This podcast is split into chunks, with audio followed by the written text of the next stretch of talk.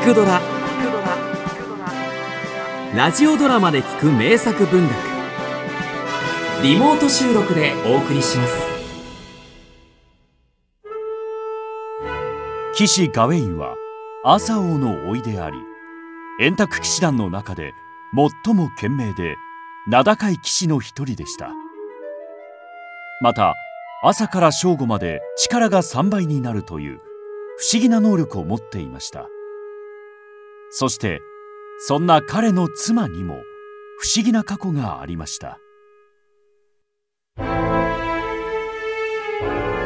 アーサー王物語サー・ガウェインの結婚。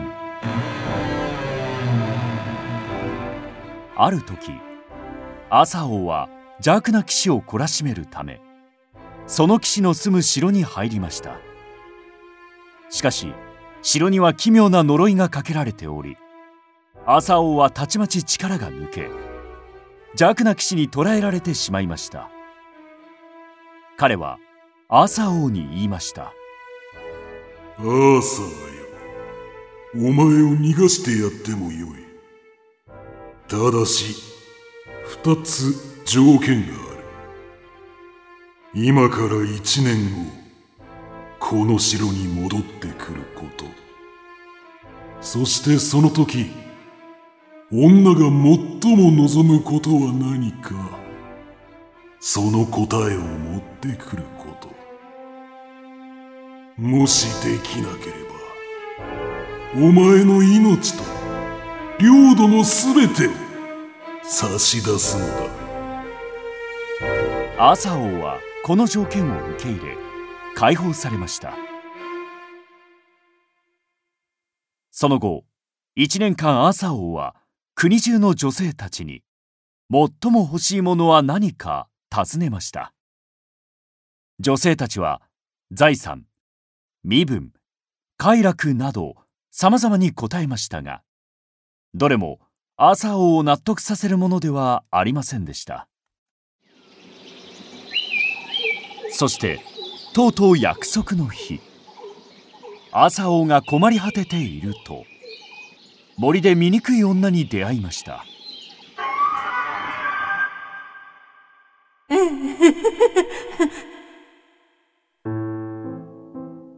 あアーサー王よお困りのようですね。私はきっとあなたの求める答えを授けることができますよ。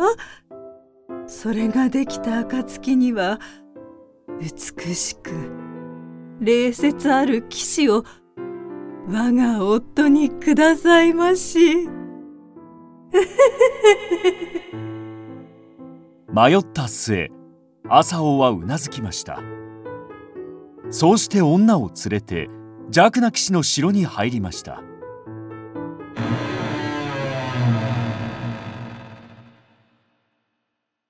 すると女は邪悪な騎士に向かって言いました。すべての女がこの世で最も望むこと。それは自らの意志を持つこと。それを聞くと騎士は大いに驚きました。おおその通りだ。だが女。お前はもしや我が妹己貴様ら覚えていろよ。きっと復讐をしてやるからな。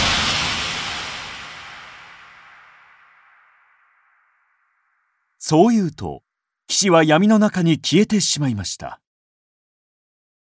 その後朝王は女と城に帰り約束通り最も若く賢明な騎士老いのガウェインを夫として与えました。航海に沈むアーサー王にガウェインは言いました。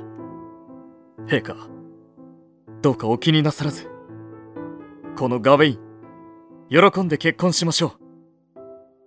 そして結婚書や。ガウェインは女と二人きりになりました。女の醜さを見た彼はさすがに嫌悪の表情を隠すことができず小さくため息をつきました。そんな夫を見て妻は言いました。なぜ私から目を背けるのです？その理由は三つある。君の年齢容姿身分の低さだ。三つとも取るに足りません。年を取っていることは知識があるということ。醜いことは不義密通の恐れがないこと。そして身分の良し悪しは生まれた家ではなく人格によって決まるのです。ガウェインははじめなるほどと思いうつむいて聞いていましたが途中花嫁の声が変わったことに気づきはっとして彼女の顔を見ました。すると君のその顔。う美しい。先ほどまでとはまるで別人だ。一体どんな魔法が？これが私の本当の姿。私と兄にはある呪いがかけられています。これを解くには二つの奇跡が必要なのです。一つは立派な騎士を我が夫にすること。おかげで私は一日の半分だけ元の姿に戻れるようになりました。一日の？半分？ええ。昼と夜どちらかだけ。夫よあなたはどちらを望みますか？どちらの時間私にこの姿でいてほしいですか？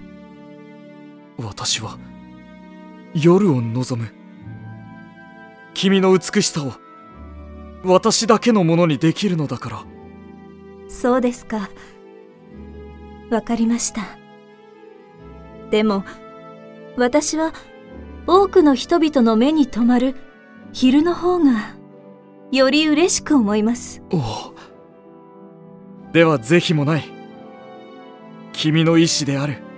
昼の時間を。私も望もう。おおガウェイン様。よくぞおっしゃいました。これで私は私たちは。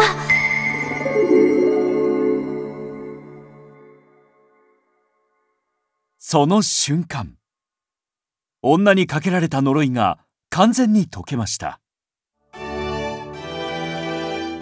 ガウェインの優しさが呪いを解く二つ目の奇跡を起こしたのです。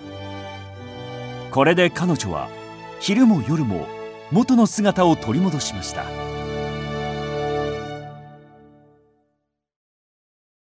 一方その頃。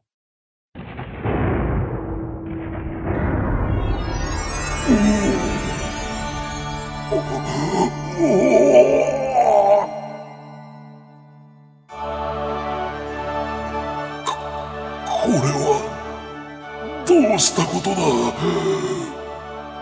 我と我が城の呪いが解けてゆく。